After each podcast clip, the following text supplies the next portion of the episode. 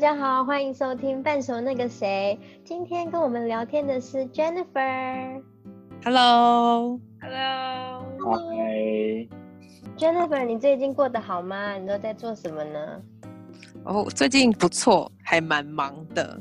就是我回到台湾之后，就宣布参选二零二四年的立法委员。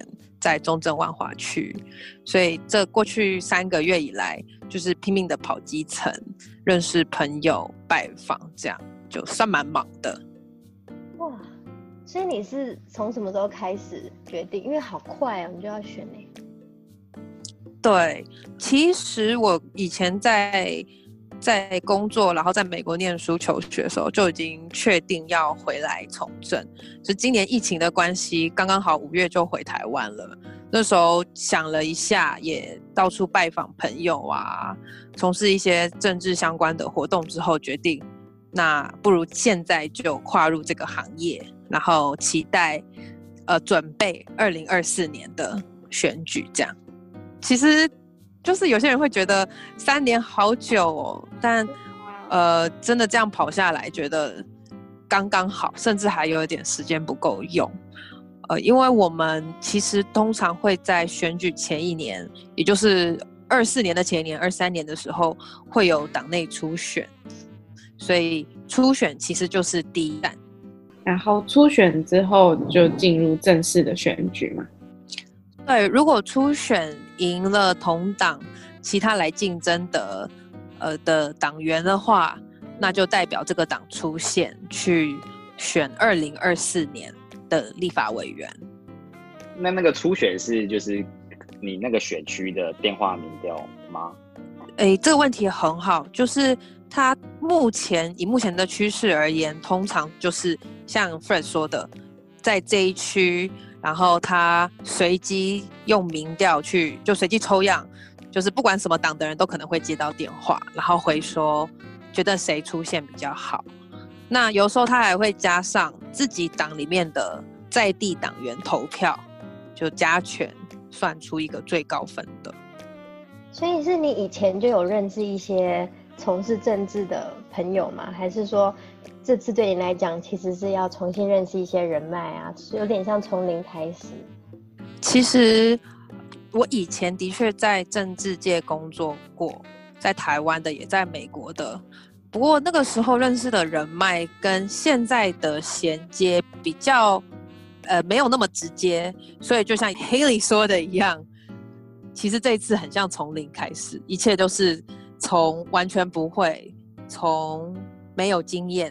开始摸索起，其实我觉得作为候选人跟作为助选员还是差很多的，真的还是从头开始的感觉。那你觉得最大的不同是什么？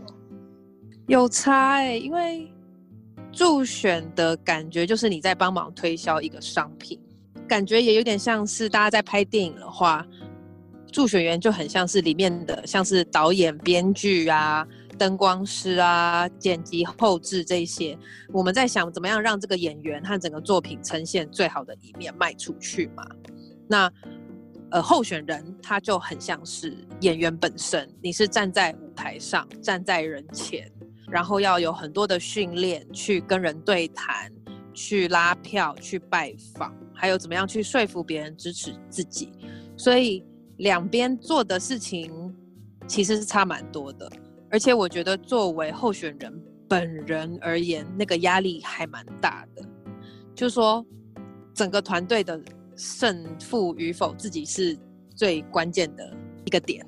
然后，有的时候，真的，一开始，尤其这三个月前，我刚出来跟大家说我要来选的时候，其实很多的人情冷暖就会看得很清楚。那时候心情上是蛮辛苦的，也蛮难受的。可是渐渐的就觉得自己有变得更强大，就不那么容易被打倒，成长的会更快，这是我观察到的不同。通常你一天的，因为还还没正式算是开跑，但是你现在应该有很多事情要忙要做，那你一天的行程的话是怎么进行？Typically 最典型的话是从早上十点的时候开始拜访里长。或者是各个社区的发展协会理事长啊、地方人士，然后一路拜访，拜访到下午五点左右，然后回到家之后也要准备一些各式各样的东西啦。假如有一些活动要致辞，就要准备认识的一些人要做一些拜访的记录，或者是像我们现在开始渐渐有网络的宣传的话，也要做相关的编辑啦。这些还蛮多事情的，然后还有管理团队，因为现在有几个朋友跟着我一起帮我跑选举，所以也很多的内部沟通啊、交代任务啊，这些是蛮多事情的，比我想象的还要忙很多。在这个准备期间的行程会长什么样子？以前在做助选的时候，蛮常是我们要给呃候选人建议。常常跟他说，你要穿什么样子啊？你要讲什么话呀？然后给他好多好多建议，然后他去采纳，他去取舍嘛。嗯、那有一天变成自己是那个人之后，然后大家都会一直跟自己说什么？哎，有呃，Jennifer 要减肥喽！哎，Jennifer 你讲话怎样怎样？Jennifer 你要记得怎样怎样的时候，就是一开始的时候真的觉得哇，每天都被各种意见疲劳轰炸，然后每一个人讲讲的都。道理，可是 每一个人讲的可能都互相冲突矛盾，所以这时候也很训练一个人的决策和判断能力。那像这种时候，如果他们的建议有冲突的时候，你通常都怎么采纳？目前来说，大部分是以最一开始长期的规划、长期的决策为主，所以。有一些如果跟这个长期决策已经决定好的方向有冲突的，我基本上就是谢谢他们给我这个建议。就呃举个例子，就是我现在出来说要参选立委的话，每天就最常听到的建议就是 Jennifer，你为什么不先选议员？那背后当然是有我的一些想法嘛，一些理由为什么不出来选市议员，而是直接跳立委。那这部分因为就跟我的长期规划已经是不符的，所以基本上就是谢谢大家建议，但是不会采纳。然后如果是一些小的，像是他们有些人会说我穿着的样子啊，或者是化妆啊、发型啊，有一些可以调整的部分，哎，那我觉得这些建议也蛮实用的嘛。如果 OK 的话，我就会采用啊。因为我会认识有一其中一个原因是他之前在哥大也有一个易经社，所以我蛮好奇，是你在做这个之前，一般你们会帮自己卜一下吗？说，哎，我适不适合这个？哦，会哦，就是做一些人生的大决策的时候，自己一定会先想过各个可能性嘛，各个选项，那这时候也会辅以易经。的他的智慧啊，他的占卜啊，这些东西去做一个辅佐的建议。然后我也是思考了很多，也询问很多人，那也有以易经为参考，最后决定要做这件事情。所以易经是可以算自己的，不会有什么问题。对，易经可以算自己，没问题。所以大家都明白易经是什么吗？不太明白。好，就是跟大家解释一下，先讲坊间上大家认识的。一般来说，大普遍民众知道《易经》，它会跟命理呀、占卜、预测未来这个有关。所以现在很多人讲到《易经》，可能就会想到，哦，是不是要算命啊？是不是要算什么东西呀、那这是其实预测啊、算命，这是《易经》它的其中。一个用途，回过来讲，就《易经》它发源，它其实是在上古时期，相传是伏羲氏，就是中国或整个东方文明的祖先嘛，就是伏羲嘛。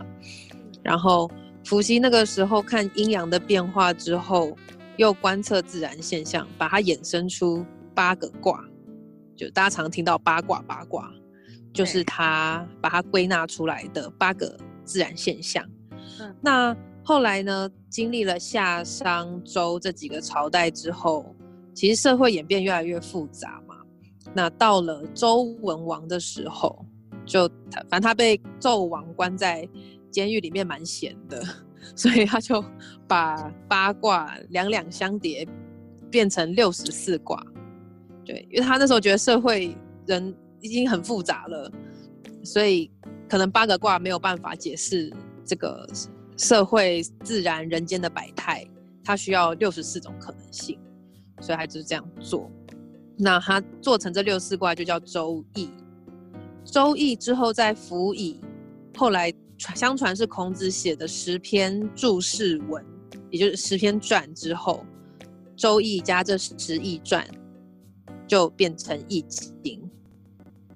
一开始是怎么对这个有兴趣的呢？哦，一开始哦，其实我我以前就是什么国高中的时候就在也很爱看一些星座啊、塔罗啊、什么紫微斗数，就自己乱看一场。然后后来是到我大学的时候，有一阵子，呃，特别迷茫，而且那阵子也跟同学处得不愉快啊，有各种的烦心事，就自己也解决不了。然后就有一天，我就在师大夜市附近逛的时候，就看到一个摊位，它上面是台大的社团，就台大合议论命社，然后里面就是我们的学长姐在免费的摆摊。用易经帮大家算命，然后咨询嘛。我那时候就很好奇，就去给他们算。结果他一算出来，完全讲到我当时的困难点，然后也告诉我为什么会这样。就他整个过程太准了，完全直直接一语中的。然后所以我那天就哭了，当场哭出来。对，就被讲出来了。我就觉得这东西很棒。应该要学一下，所以后来下一个学期我就去加入社团，开始学易经了。就就可能自己有被咨询，有被拯救到吧，就觉得很感很感动，就去学了。那这个学一整套学起来大概要花多久？嗯，应该是一辈子也花不完的。像我现在已经学了将近十年嘛，那除了最基本的要了解六十四卦什么。乾坤呐、啊，这些卦象之外，最重要的是要把它实用出来。这也是为什么我那时候会在哥大也创设，帮哥大同学算，或者是我们呃台大社团是每个周末一定会出去摆摊，免费帮民众算，因为他一定要从做中学，从实践中把这个易经的道理深深的体会。对，所以其实它会随着你对。人事的了解，你的历练，你所解出来的卦，你所看到的那种预兆也好，或是它的预，它的那种提示，都会更丰富。对，所以学无止境啊，学无止境。我我想问你，就是说，呃，就是易经是解释说每个卦象它是代表什么样的含义，对不对？那是怎么样可以得到？嗯就是假如说去算这个东西的时候，你是要怎么得到那个卦象？哦，就是首先当事人会问一个问题，然后我们就会用，我们就会出卦。那出卦的工具很多种，像目前比较方便的话是使用金钱卦，就是用六个硬币直接帮你出卦象，六个硬币去甩出卦象，然后或者是呃比较。传统的话，它是用一种湿草，用一种草啦，一直算算算，最后就会算出你的卦象。对，呃，它就它就是一个工具的差别，但它最后出来的那个卦象才是重点。怎么去解那个象？这个东西远端能算吗？当然喽，到哪里都可以算的，OK 的。所以一般的形式是要问一个问题，然后卜一个卦嘛？通常是这样啦，你。有一个疑问的话，就问一个卦。觉得你没有疑问，你也可以问了。就是说，有的时候你是在选择，可能呃三份工作，你在选选其中一个，你就卜三个卦嘛，这样 OK 啊。或者是你最近其实也没什么事，就只是想看整体的运势，一年的运势，呃，这个也可以补啊，都行。或者是哎，老板是怎么样的人，补一下。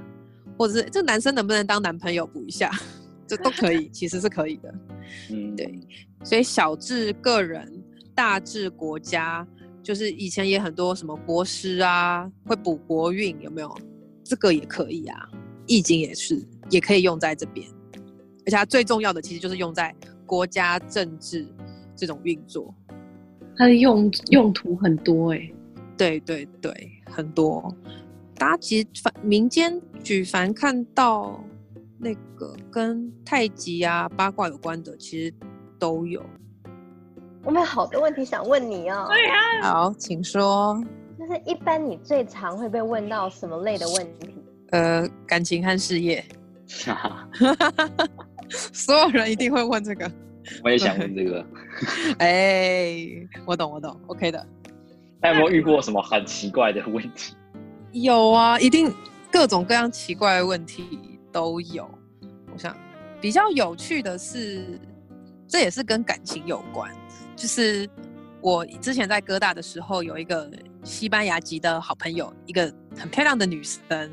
然后她那一阵子刚好在跟两个金发男子约会，哦，然后他就要选，对，他就要选跟哪一个走入呃比较稳定的关系这样。然后就 A 和 B 嘛，叫我帮他算。然后第一个男生是 startup 的老板，然后三十七八岁，金发男，对，成功男士。然后我就帮他补了一个卦之后，跟我同学说，这个男生他可能现阶段不会把你看这么重，就是他应该在事业上还有其他部分，他。他的重心在那边，那你只是一个他陪伴他的人，对。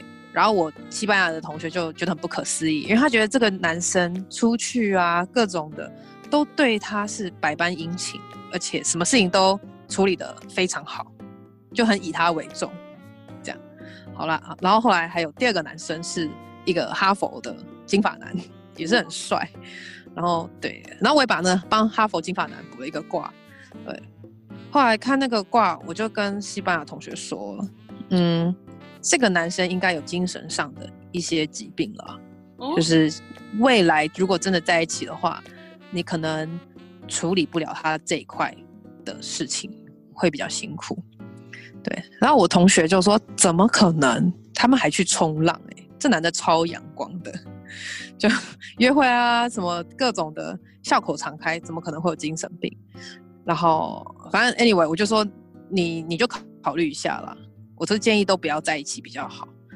对，然后结果两个礼拜后，有有一天遇到这个西班牙朋友的时候，他就突然冲过来抱住我，然后一亲我，然后我说发生什么事？然后他就跟我说，Jennifer，你太准了。我说啊，什么什么很准？然后他就跟我说，哦，因为。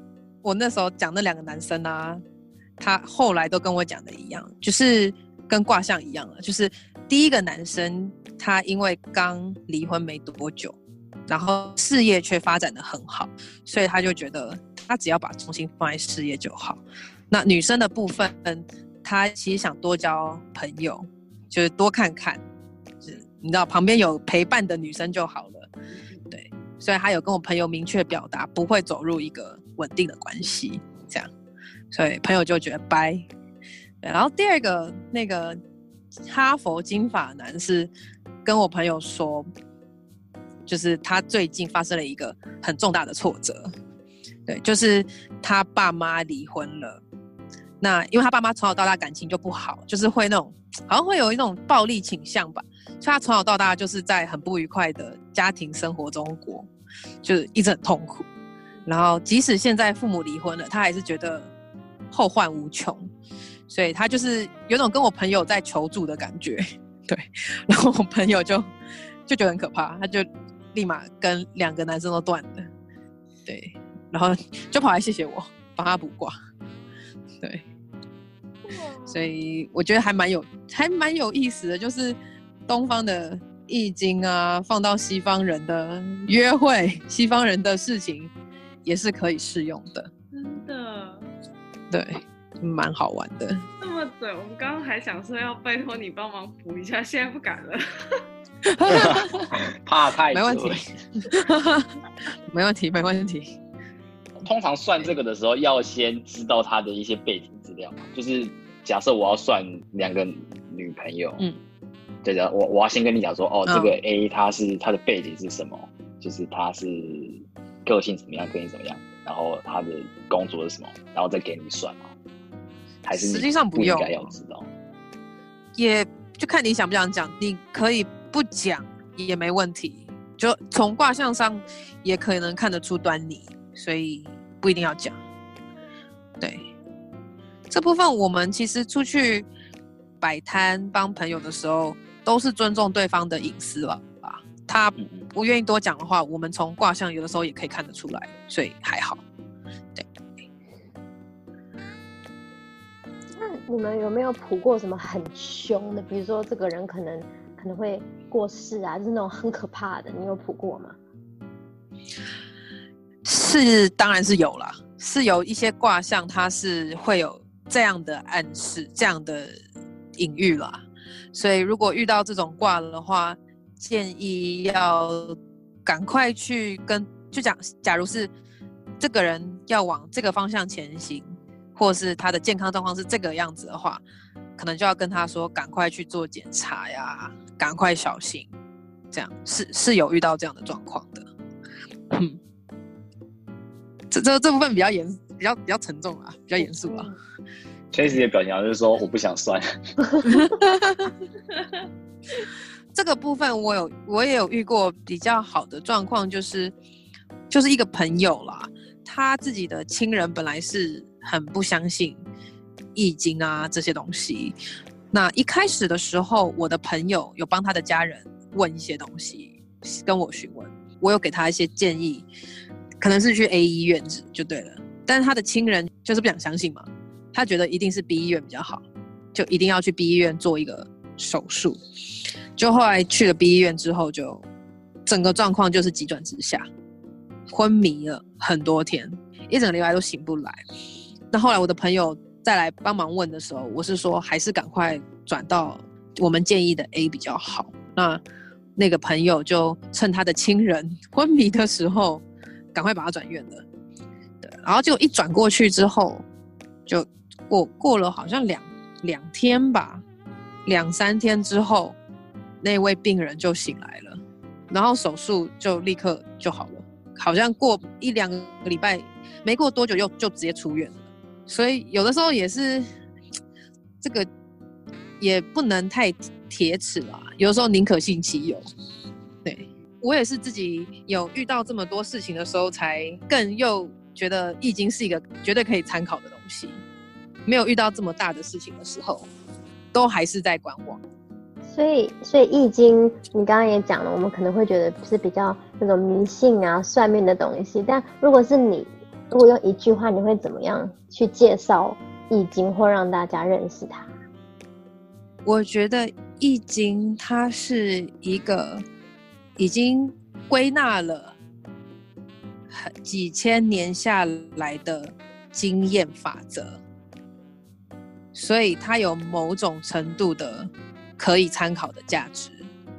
我觉得迷信这件事情，除了像是帮你卜算的人，他们的心态，有些人的心态，他真的是想要故意要骗人啊，故意要树立自己的权威或骗钱之类的，他可能就会讲得很恐怖、很模棱两可啊，让你很担心。但迷信，我觉得它是一个巴掌拍不响的。如果受众本身自己也太过于就是很，也要把自己的信心增强一点，不要太有时候太脆弱的话，就很容易别人说什么自己就非常非常的紧张。有的时候受众自己本身也是造成整个迷信的诶、其中一个因素，所以我觉得双方这两边都要都有他的都有他的影响，所以我们如果是帮朋友们。算易经啊，或者是去教学的话，尽量都是本持诚实，然后正的、正直的，然后格局要大一点的，这样去服务大家。大家自己听到的话，也不要听到一些好的、坏的啊，什么也不要太就说害怕。其实人生本来就是有，有的时候走比较弱势的运啊，有时候走强运啊，这个都是有的了。在帮别人算的时候，你有时候怕会算。算算不对，然后其他人的反应，你是会很紧张的那一种吗？还是一开始的时候会，就是刚学的时候一定会。可是后来啊，我发现大家可能 Haley 跟 Tracy 是比较直接的、直接的人，所以你可能准的话，你就会直接讲哦准，这种反应很直接。啊，有一些人，我们后来发现，他其实你讲准了，他也会闭嘴不讲话，甚至还要说没有没有没有，我不承认，我不承认。这么傲娇？对对对，所以后来就觉得说，其实一直去在意别人的反应的话，就我一直去在意别人的反应是什么话，反而会扭曲了我对事物的事物的解析嘛。嗯，应该是要我们。直接看到卦象，直接看到上面写，呃，预示的是什么事情，它显示的是什么事情，我就照着讲，我就把知道的就直接讲出来，然后让听听的人自己去参考，这样子就好。我如果一直想着要让听的人觉得我很厉害很厉害，那我就是一直把我自己看到的答案扭曲成可能是对方想听到的东西，我觉得反而可能会害了对方。对，所以目前的心态就是我看到什么就讲什么，当然会用比较委婉或是礼貌的方式讲，不会讲得太太狠。但是基本上不可能说明明是凶的事，还跟你说大吉，赶快去做。嗯，对对，或好的事情跟你说好烂哦，不要做，不可能。那有没有只是试过可能请你去算，然后算到吵架？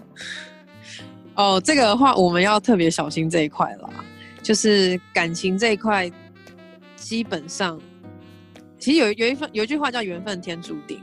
其实感情它是易经里面最难算的东西，因为它太容易变化了。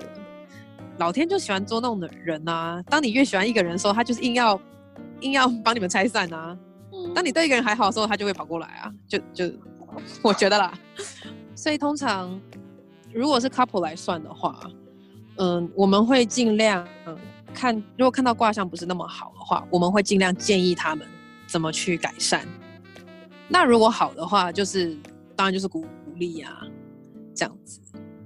我觉得我们能做的事情就是，看其实看到别人有，嗯，可能运气上比较不好的地方，或者是接下来可能有一些比较不好的一些事情会发生的时候，先告诉他们怎么样去解决，或建议他们。对，而不是永远就说哦，你这没救了，你你你完蛋了啦，嗯，准备分手了啦，对，看完好绝望啊，对啊，那就会超绝望的啊，真的。对，我之前有听过一个朋友的经验是，她带男朋友去给个瞎子，就是盲人，嗯，对对。那个盲人不知道那个男朋友在场，然后算出来就是 她说她跟现任这个男朋友不会有结果了，超尴尬啊，超尴尬的。啊、那结果嘞？后来就后来最后，可能听了之后也有心灵阴影。对啊，对啊，有的时候还是要大大大家自己要心心理坚强。那我们也会尽量用比较 心理坚强，坚强。对，要算自己这个心理坚强。对对对，那你有没有觉得，因为因为有时候可能比如说问感情，或者问事业，会有点会有点害羞，不好意思，就是人在问的时候，你会不会觉得还蛮好笑的？就是观察大家想问又不敢问的那种感觉。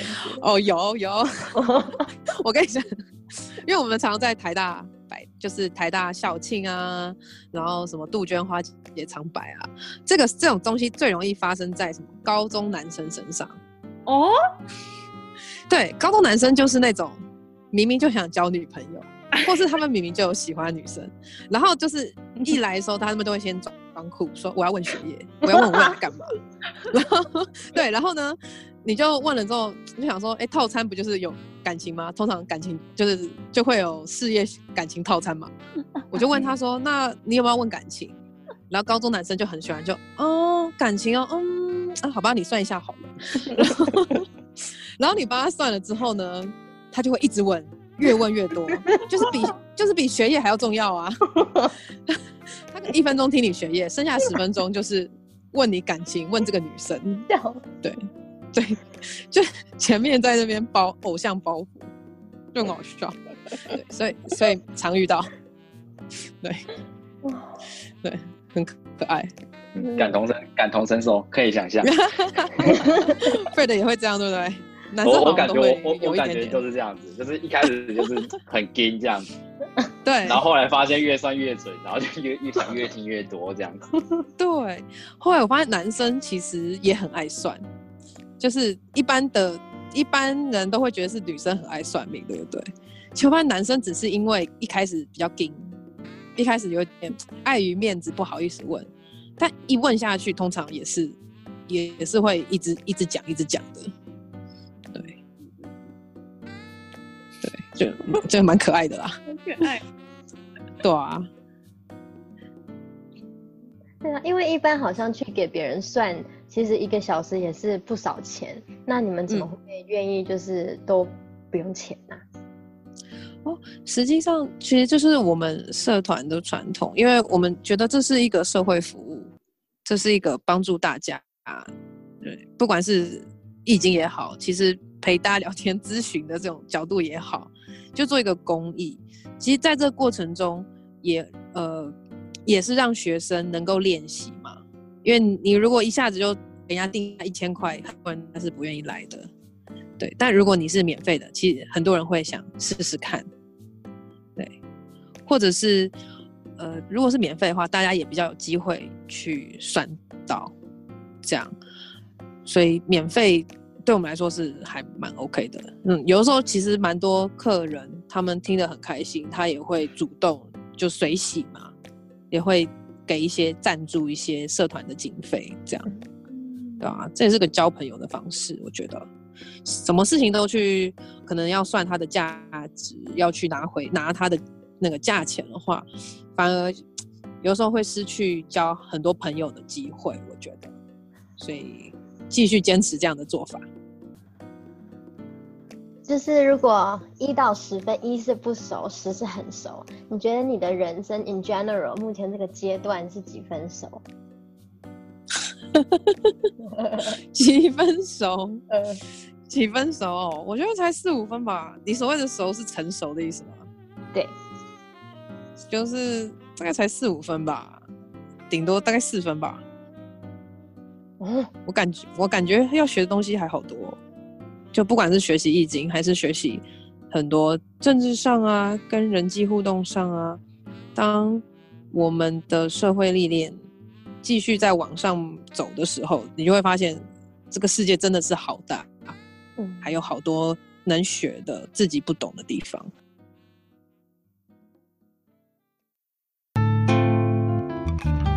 今天的节目就到这边喽，我们下个礼拜再见。拜拜。